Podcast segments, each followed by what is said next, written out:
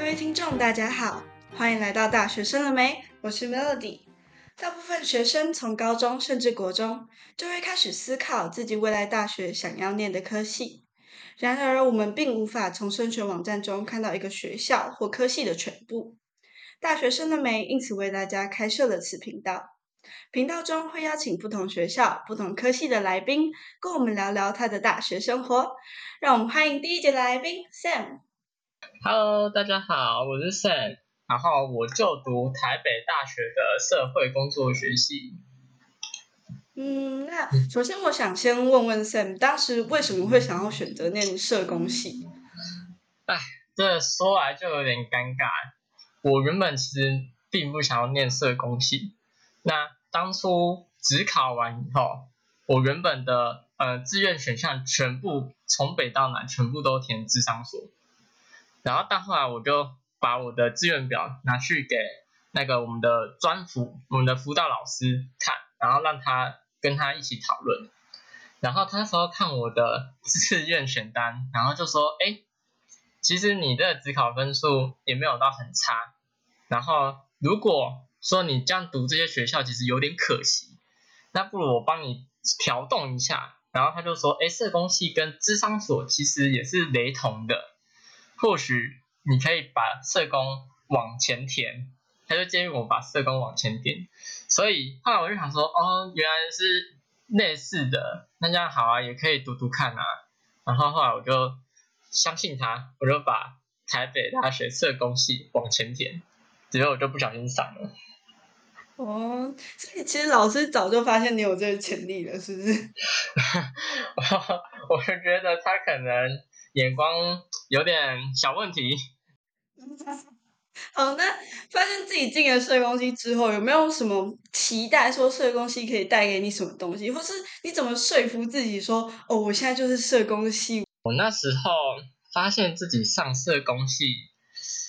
其实没有到很大的失落，就是也会有很期待、有憧憬啊。毕竟第一次上大学，那时候的憧憬就是，哎，希望真的就跟老师说的一样，跟智商系很像，就是呃，我可以在课程中探索我自己，然后也可以有一些课程是可以让我更了解其他人的心理想法到底在想什么。所以那时候我是抱着这个期待进入大学的。跟社工系这样相处下来啊，你觉得你们可能老师教授会喜欢什么样特质的学生？就面试的时候怎么样可能会帮助接下来的学弟妹加分？这样哦，喜欢什么特质的学生哦？我自己觉得我将大学读了四年下来啊，我觉得教授会比较喜欢的是你。可以很主动的跟人接触的能力，因为其实像我们这个系本身未来的职涯发展，就是你要不断的与人接触，所以你必须要有跟人相处的 应对的那个能力。再来就是要主动学习与有规划，因为其实大学四年很快就过去了，当你如果没有规划，你没有主动学习。其实你很容易就大学这样子就混过四年，因为大学是一个很自由的场所，不会有人去逼你说你一定要念什么东西，就会是由你自己来规划。所以其实我觉得大学教授会非常看好是你是不是有自律能力，你是不是有对于自己未来规划有一定的呃打算跟一定的架构，你可以好好的很充实的读完这四年。嗯。刚刚忘记问，就是面试之前一定要先过一个就是分数的关卡吧？那大概怎么样的分数可以进你们学校的社工系？哦，这就是一个很好的问题。我记得我的学测五十三五十三级，五十三级是进不去的。要读我们台北大学，至少要，我记得那时候我们那一年最低录取要五七还五十八。那我只考，后来有点忘记考到多少，反正我只考就过了，而且我还高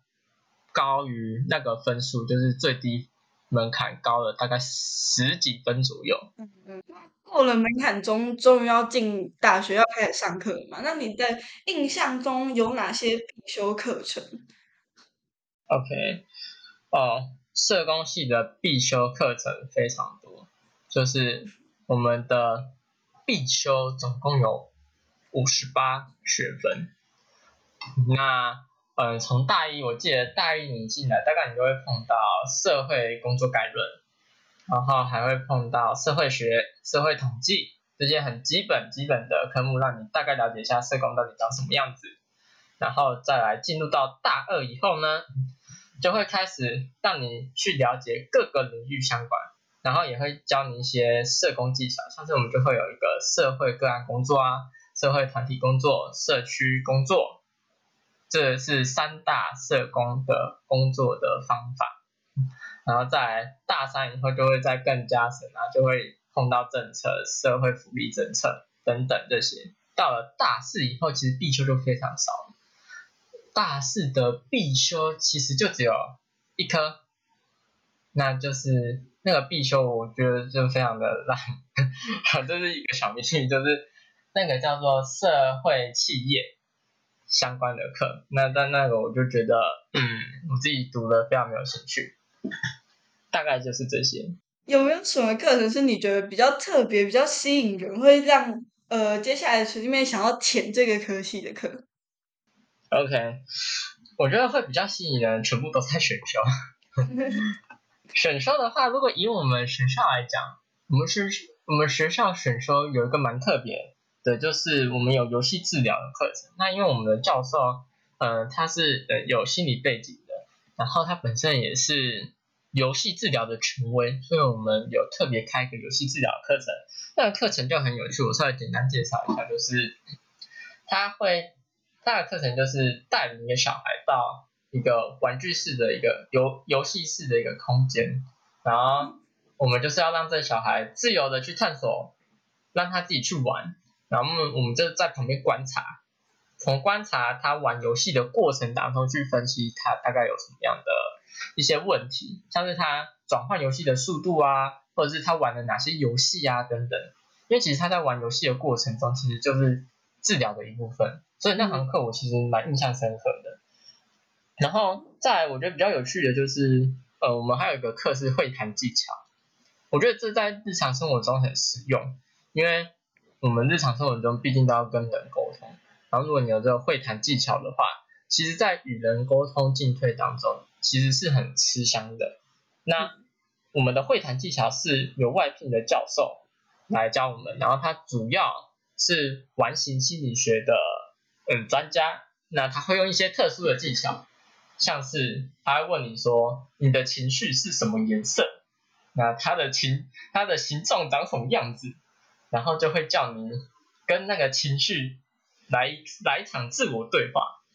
那我还记得有印象深刻的就是我们有个同学，他就是好像是面临到一个问题吧，然后就情绪很糟糕，然后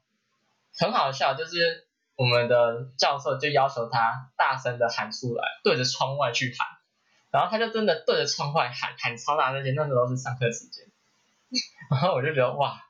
这真的很。很特别，那大概就是这些。就是没有想到社工系的课会这么的活泼，这么的跳。因为印象来讲，社工系通常给人家的印象都是比较温柔的感觉。那听这样听下来，感觉很，嗯，其实也蛮活泼、蛮跳的。那你们系上有没有什么特别的活动？我们系上特别活动，哦，我们系的活动其实蛮多的。我觉得上大学以后，各个系的，就是会疯狂的办活动。那我以我们系来讲好了，我们系一开始进来，我第一个接触的活动就是制服趴，然后就是大家就是穿以前高中的制服去装嫩，然后互相拍拍照。晚上的时候就会有一些游戏活动闯关啊，就是大家分组啊，玩弄一下感情这样子。那之后呢？后面还有一个叫大胃王，这我们系特别特别出现的，就是因为我们系很爱吃，所以我们就 看了一个大胃王的活动。然后那时候我记得帮他们就买一堆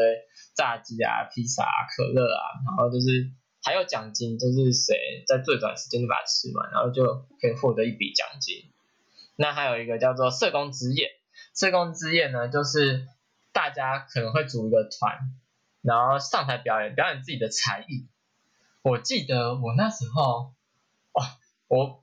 大一大二的时候各表演一次。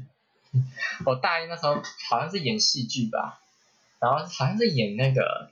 男男同男男同志的样子，反正就是那很瞎，真的是一个黑历史。然后我第二次参加我就是组团，然后我记得我那时候就是找找我钢琴社，就是我找外系的当打手，然后我们就组组一个 band，然后表演，然后那时候就拿到第三名，我们前三名都有强健，嗯，然后再来，我觉得如果是以我们系更相关，就是我们有寒假营队跟社工营这个东西，寒假营队我非常印象深刻，寒假营队通常就是要去偏乡去带一些原住民的小朋友。然后这个寒假，这个寒假营队的目的就是希望让城市小孩跟呃乡村，就是偏偏乡的小孩能够互相的文化交流，所以会有一个城市小孩的学校跟呃偏乡小孩学校会一起。然后他们我们通常都会去偏乡的地方去办。那时候我们是去桃园的拉拉山那附近，我记得那时候是冬天，非常非常的。然后。我们带的那个偏乡的小孩非常不受控，他们非常的让我震惊，但也让我学习到很多。就是他们完全不会听我们的话，到处乱跑。好，我先说一下，我们的服务对象是六年级，就是国小，他们会到处乱跑，他们会成群结队。然后我们这个小队，我们这小队就有地头蛇，男生的地头蛇跟女生的地头蛇都在我们这小队，所以非常非常难带。然后他们常常就闯祸啊，然后还有跟我们的队服杠上，然后就我记得有一次他们就杠上啊，然后就是他们就准，他们就一群人围过来，然后准备拿那个灭火器要打我们，我那时候我真的印象深刻，然后但反正后来就化解开来，那时候带的时候就很苦恼，第一天晚上大家都在互相抱怨，就说哦这小孩多难带多难带多难带，然后就感觉哦好像被安抚到一样，大家第一天晚上非常的挫折。然后就开始想方法，哎，到底要怎么样去带领他们？然后后来我们就决定，因为他们真的很不受控嘛，然后时间什么完全都没有在听，所以我们就放宽了一些规则跟弹性，就没有硬碰硬。后来状况就好一点。其实到最后我蛮感动的，到最后就是因为结束的前一天晚上，通常会有晚晚会，然后就会去回忆回忆那个那个活动的过程。然后其实我就发现，其实他们在回忆的过程中。多少也可以感受到我们的认真的付出吧。嗯，然后也因为他们常跟我们冲突，也常跟都市小孩冲突。我记得很印象深刻的是，我们这小队的都市小孩一直很想要跟他们当朋友，然后他们就一直拒绝。然后在晚会的时候，他们就哭了，他们就哭说：“为什么你们，为什么我们那么认真的跟你们相处，可是你们却都不领情这样子？”哦，那时候我就觉得很感动。然后他们其实也知道自己有一些问题。然后他们就很沉默这样子，嗯，反正到后来他们就处的，我觉得还算不错，就没有那么大的冲突，嗯，大概就是这样子。好，接下来其实社工系的生活是蛮精彩的。那接我们接下来就要问一些比较实际层面上的问题，就是念完这个科系之后，有没有发现这个科系念完？出生的人通常在生活上或就业上会有什么样的优势？因为听前面课程，感觉对人际关系上非常的有帮助。好，就是一来就是像梅尔迪说的，就是人际关系的互动技巧，我觉得会非常好。因为我们在四年的训练当中，其实会训练到大量的同理心跟倾听。那我觉得这是在人际应对中非常重要的。也是出社会中很重要，就是像我现在也出社会，那我觉得这技能在我出社会时就有帮助到我很多。那再来，我觉得最大最大优势就是我们很难失业啦，因为毕竟台湾非常缺社工人，然后社工流动率又非常高，因为蛮累的，然后工作上就很困难，所以大家可能做一下就。就会想要离职，就像我一样，我也很想离职。对，但是就是因为很多流动率很高，所以你其实找工作非常快，大概三四个月，你认真找三四个月一定找得到，你就是每个都投，一定找得到。嗯，大概是这两个优势。呃，接下来想问的就是，因为大家印象中就是心理系的人才会对人去做分析，那社工系呢？我们社工系其实在这四年的训练当中，也会去分析，就是一个人一个人的那个状态。但我觉得我们跟心理系其实有一点点分析方面有一点点不同，因为心理系是比较属于维视层面，会主要是看你个人的内心的状态，是以你个人的个体为主。但是社工系会是比较是句式层面，他会去看你的周遭的系统，像是你的家庭，然后你的同学、你的同才，以及你的。任何的朋友，这些非正式系统跟正式系统，我们会以比较具式的层面去分析、去观察。那社工系毕业之后，通常会从事什么样的工作？是我们这个工作必是去看你要从事的领域有哪些，然后像是主要的领域就是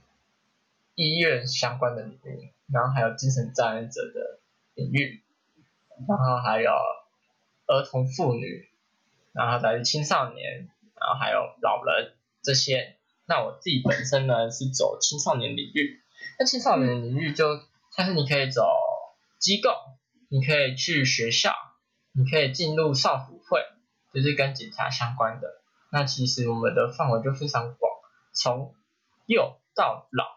都会看得到我们的身影。嗯，那所以讲完系上之后，我想要了解一下你们学校有没有什么地方是你特别想推荐的，或是觉得说大家一定要先考虑清楚再填北大这样。呃，我自己觉得我们学校比较特色，有特色的地方就是，如果你在 PTT PTT 上找，你大概可以找到两个词，那一个词就是北大公园，怎么说呢？因为我们校门一进来。你就会看到一大一大片的草地，那这个草地呢，你假日来我们学校看，你就会发现到有超多人在我们的草皮上，就是居民附近的居民在我们的草皮上野餐啊、搭帐篷啊、放风筝啊、踢足球啊等等，遛狗什么都有。哦，那草地真是满满的一群人，所以我们就是俗称北大公园，非常适合养老。那再来呢，第二个就是你会看到。会有人说我们北大是美食沙漠，这要怎么说呢？因为北大附近的食物种类选择非常少，非常单一。你走到街道上，你看到最多的就是火锅店、日式料理，或者是意大利面店，那这些意式料理就很单一，就这样。然后他们又非常非常贵，可是我们的学餐又不好吃，所以通常我们也会往外跑。但是你就是。大概吃完一年就可以把它们全部吃完，然后就觉得好像不知道要在吃什么的那种感觉，所以就会被俗称是美食沙漠。那当然，我们的图书馆好的部分就是我们的图书馆其实蛮漂亮的。我们图书馆其实有龙凤三峡的十大景点之一，就很多人会来到我们图书馆外面去拍拍照、打打卡。那我们图书馆外观其实你从一个角度去看，你会发现它是。很像是猫头鹰的形状，嗯嗯，然后我们北大因为环境很好，然后其实也蛮美的，其实就很多的台湾的电视剧都来我们北大取景。那再来呢，我觉得我们北大还有一个特色就是社团，我们我们有一个社团蛮强，就是亲善团啊，因为我们在总统，比如说总统就职典礼，其实都可以看到我们北大亲善团的身影。但我自己本身就。没有很喜欢青善团，但我们青善团是厉害的。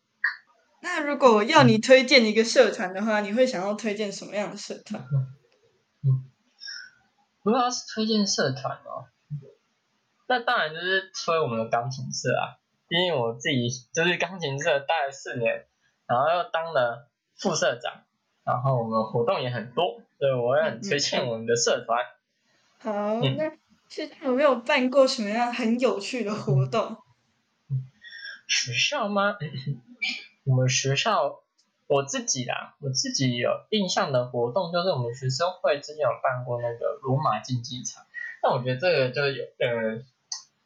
这也就是需要一点年龄啊。对，那个罗马竞技场可能新新进来的人可能会不知道，那就是有一段时间大家会很流行拿保色瓶。就是两个人，然后在一个一定的范围内，然后拿保色瓶互相打来打去，然后看谁得分到某一个分数就赢了，然后就会看到就一群人围着看着两个人拿着保色瓶在那边打来打去，哈，我自己觉得非常的特别。那再来还有我们还有办那个狼人杀，因为那时候那段时间好像就是陈明九那个看那个小猪经营的那个频频道，就是把狼人杀带起来，然后那时候我们封狼人杀，然后就是有举办一个狼人杀大赛，那时候我记得有请小赖，你说请我们学校有请小赖过来，对啊，就但是我没有参加，就蛮可惜。再来还有就是我们的活动，就是我们的社团的所举办活动，其实也是蛮特别。像我们吉他社就有办办一个类似吉他的一个大赛，然后其实很多人、很多外校的都会来我们学校报名。然后我们那时候吉他社请的评审也蛮好的，我记得那时候请到脆皮脆皮乐团，嗯，然后还有请到廖文强，我记得有请到廖文强在写歌的。那再来一定要再推我们自己，我自己钢琴社，我们钢琴社就是办钢琴大赛。那其实钢琴大赛不是每间大学都有办，就很少很少。然后我们就有办，就是对外对外举办，就是外面的可能高中到大学的学生都可以来参加。然后其实也是，嗯，大家都非常远，然后也是一个蛮大型的活动这样子。嗯，那最后有没有什么话想要对北大的学弟妹说呢？嗯，我觉得啦，大学四年其实像像我说的，很快就会过去了。那、其实四年，第一年不会感觉到那么快，你你要感觉到很时间变得很快，就是你在大二升大三的时候，因为那时候就是大家大二的时候是我们活动最多，因为大二通常都会当干部啊，就如果有社团当干部，如果是玩戏学会，就是也是在大二的时候，就是主要的办活动的人员都是在大二，然后活动就会非常非常多，然后就会塞满你整个的生活。但是到了大三，因为大三以后就开始要去想说，哎，我要去哪里实习啊？那我以后就业或是以后未来的方向要怎么走啊？然后就会发现到，哇，好快哦，我到大三了。然后那时候时间就会加速。以前可能觉得大一、大二还好，就觉得哦，反正时间很多，可以浪费，可以耍废一下。然后在大三，哇塞，我到了大三，我发现我好像都没有学学到任何东西，好像都在瞎忙一样。所以我觉得自律跟规划很重要，因为很很长就会是可能你读完试，你就会很后悔，哎，为什么当初就是自己可能不认真啊，或是当初应该要参加更多的一些活动啊，然后不是待在宿舍打打 game 这样子，嗯，就我觉得这样就很可惜啦，对啊，因为像我自己毕业以后，我就会很怀念我大学四年的生活，其实就是想说，如果再重来的话，我一定会参加更多的东西，嗯，那就也来不及，所以我会想跟我自己的或是准备要读北大的学弟妹说，就是一定要规划好你的生活，然后不要浪费掉，然后就趁这四年多看多闯多玩，不要一直待在宿舍，或者不要做一些很很浪费时间的事情。嗯。嗯好，那谢谢 Sam 今天来到大学生的美，跟我们分享大学的生活。相信听众对北大社工系都有更进一步的了解了。那下一集会请到什么学校、什么科系的来宾呢？敬请锁定大学生了没，拜拜。拜拜。